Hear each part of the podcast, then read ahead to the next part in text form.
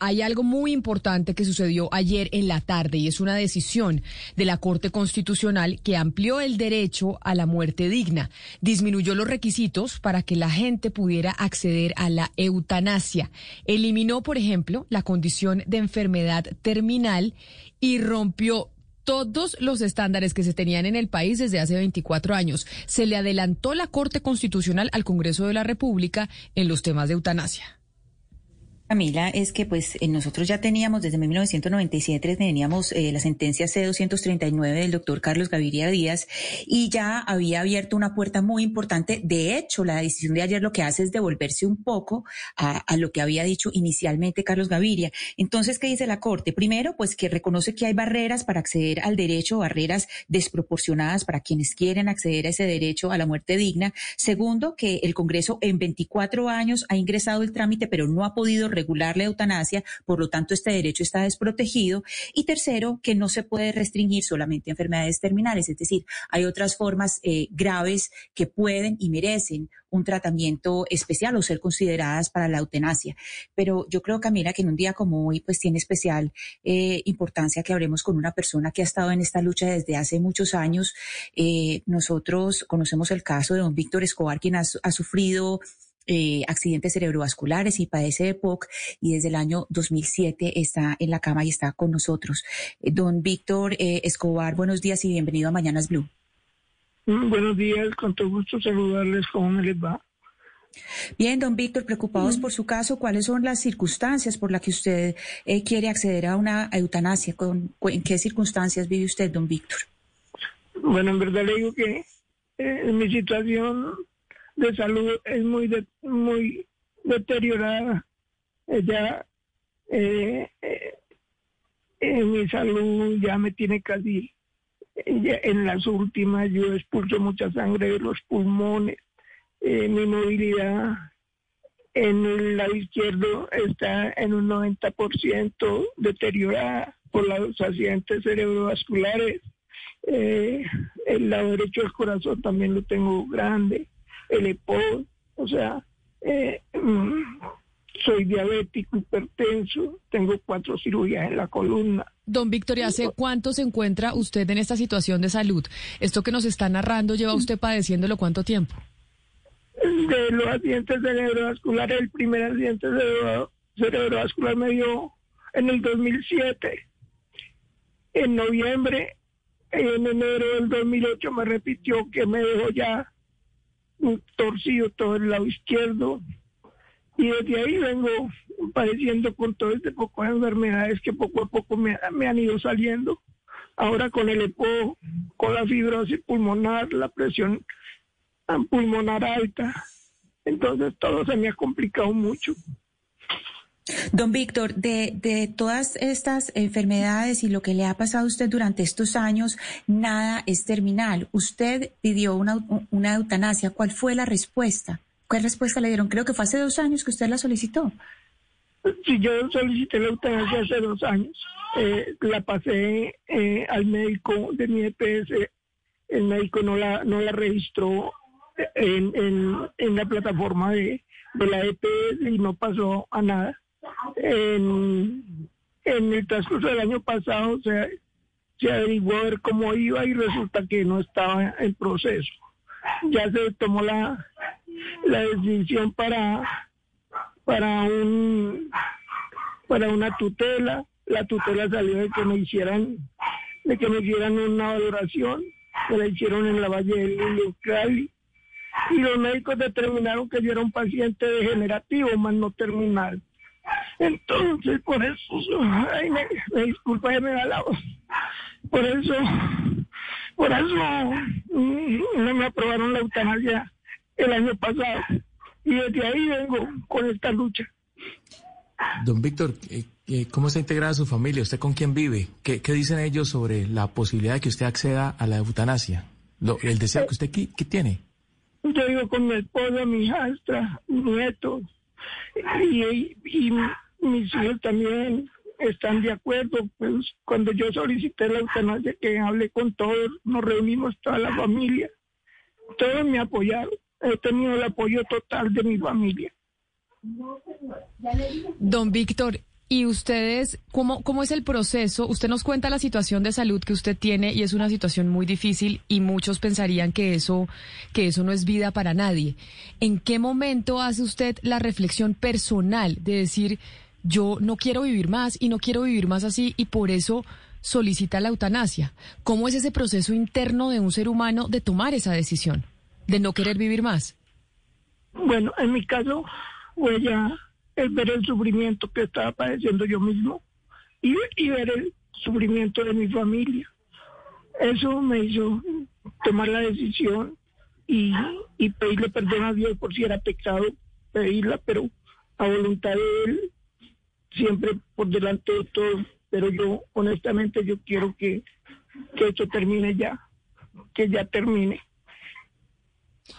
Con la decisión, Ana Cristina, que tomó la Corte Constitucional ayer, un caso como el de don Víctor ya puede tener una respuesta positiva. Esa petición que él hace desde hace algún tiempo de que quiere acceder a la eutanasia y, le, y se la han negado por no tener una enfermedad terminal, la Corte Constitucional ayer en su decisión ampara situaciones como la de don Víctor. Eh, claro, Camila, eh, con esa decisión de ayer, ya un caso como el de don Víctor, que es eh, un caso que no es terminal, es decir, no es una enfermedad que se diga tiene tres meses de vida, cuatro meses de vida, sino que pueden ser muchos más años, como nos está narrando don Víctor, ya la EPS Comeva, que es la, la EPS de don Víctor Escobar, podría actuar y empezar a activar, porque con la resolución que salió también hay un plazo para activar los mecanismos, de manera que se pueda atender este caso, considerar y atender prontamente el caso de, de don Víctor Bustamante, de don Víctor Escobar Don Víctor, yo, yo tengo una pregunta para usted sobre la forma en que usted vive, porque usted para, para sobrevivir, para estar bien, necesita eh, no solamente ayudas físicas, sino que también eh, pues espiritualmente. Usted dice que cree en Dios. ¿Cómo es la vida suya para mantener, cómo hace usted para mantener su vida tanto física como espiritualmente? Bueno, físicamente eh, me toca a mí valerme de mi esposa, de los que viven conmigo para que me ayuden a movilizarme, a bañarme, a vestirme, a darme los alimentos.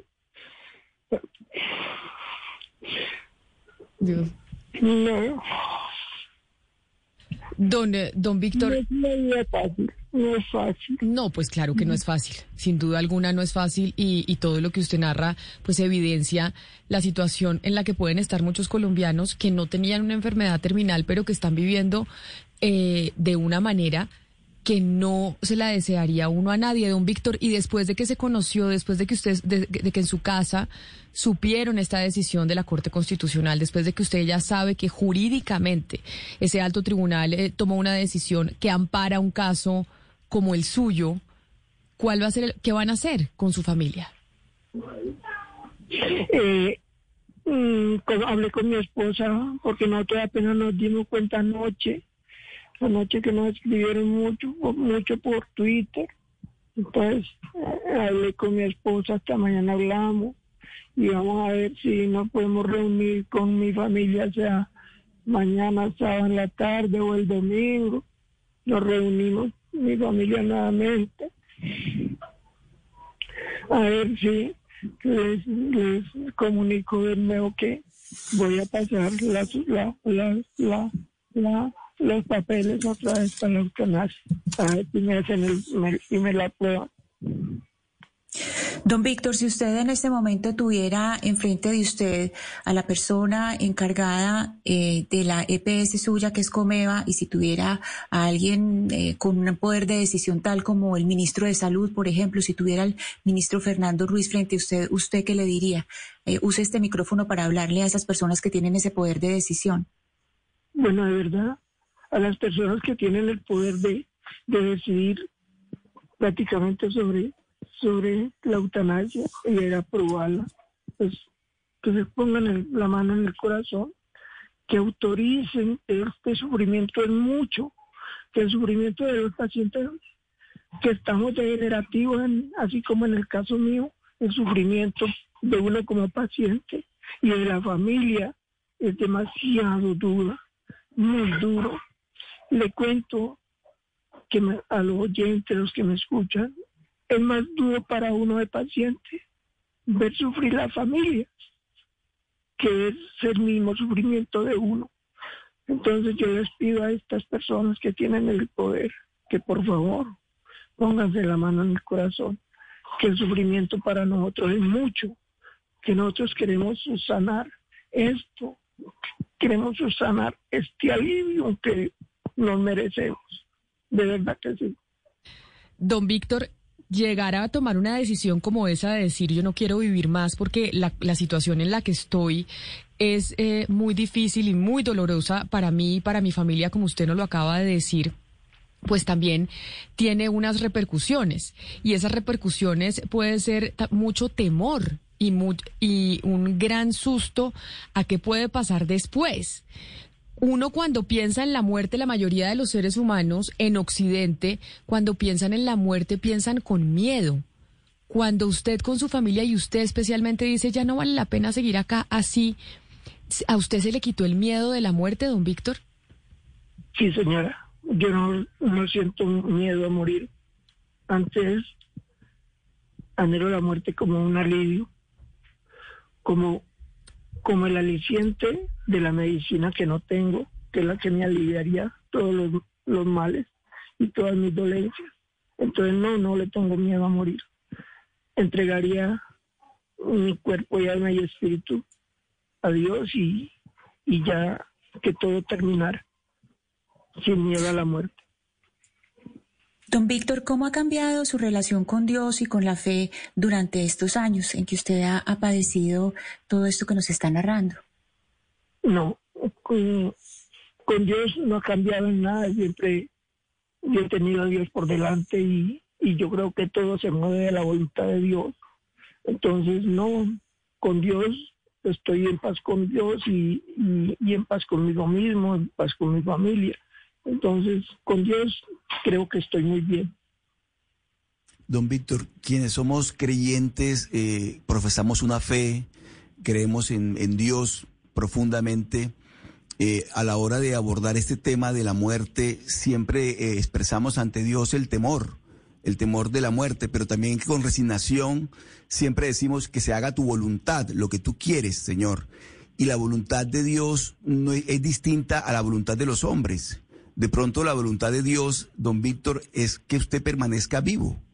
Y la voluntad de los hombres es distinta. ¿Usted ese conflicto no lo está viviendo en estos momentos, don Víctor? No, señor.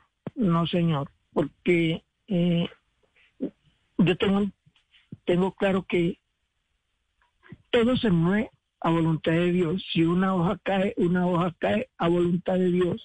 Entonces, sí, si, si se aprobó la eutanasia en la Cámara de Representantes o donde manejen esto, también fue a voluntad de Dios.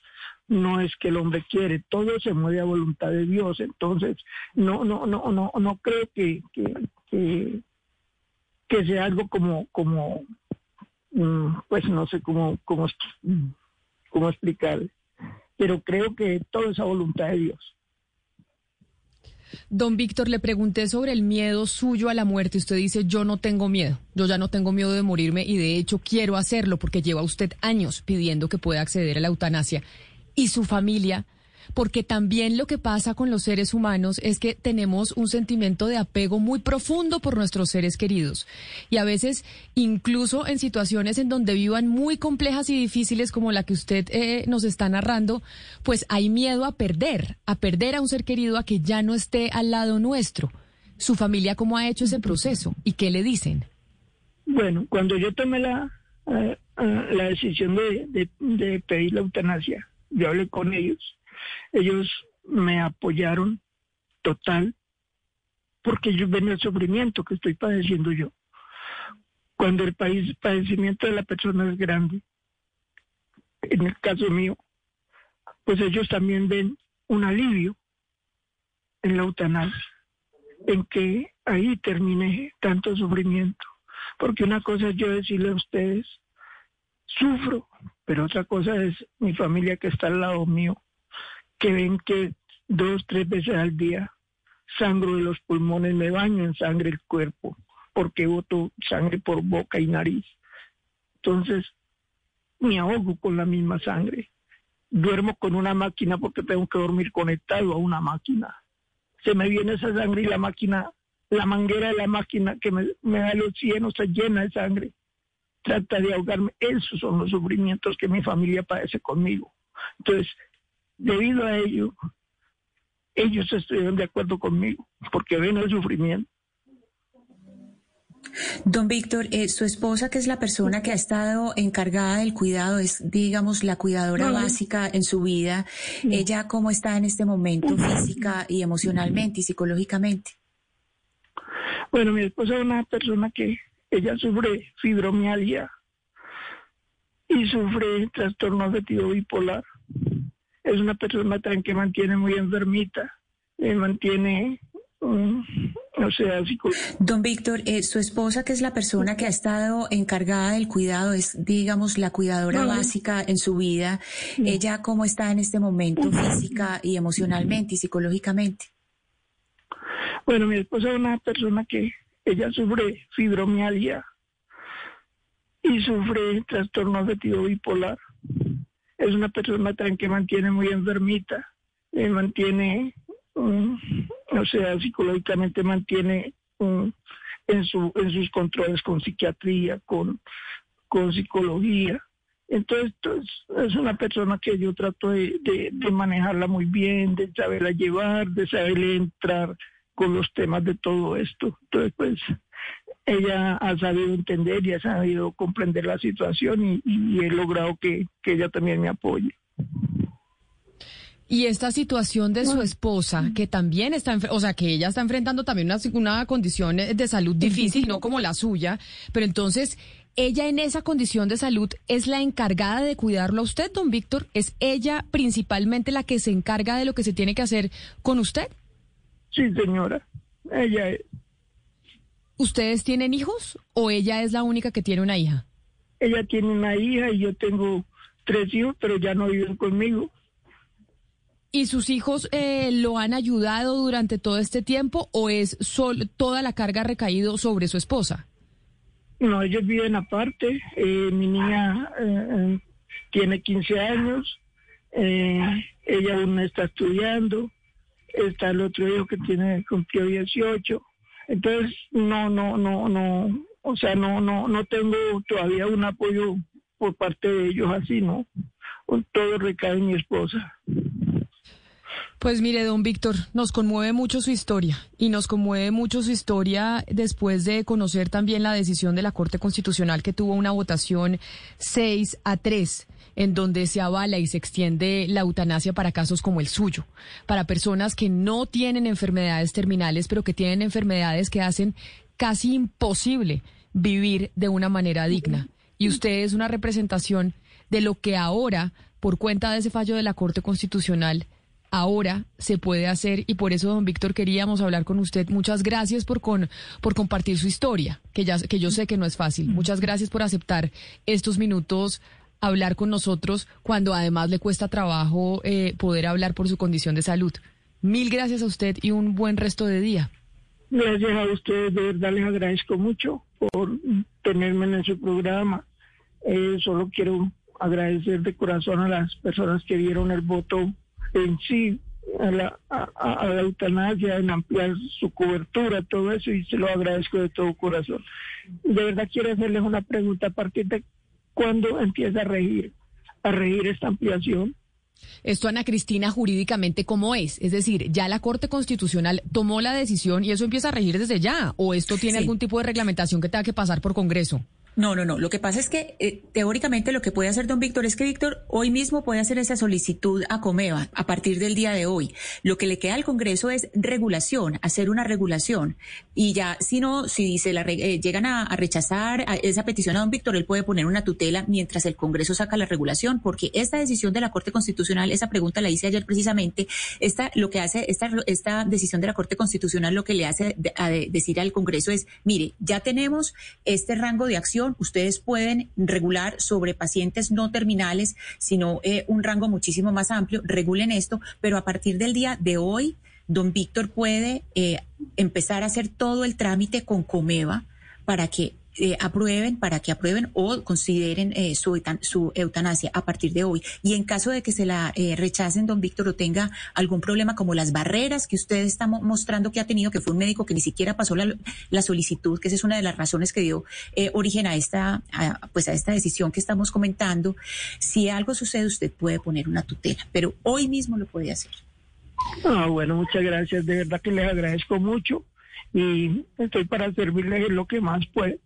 Muchas gracias. Aquí estamos nosotros para servirle a usted, don Víctor, para que estemos en contacto si algo eh, pasa con su proceso y se le retrasa. Mil gracias por haber estado en Mañanas Blue nuevamente. Bueno, hasta luego, muy amable.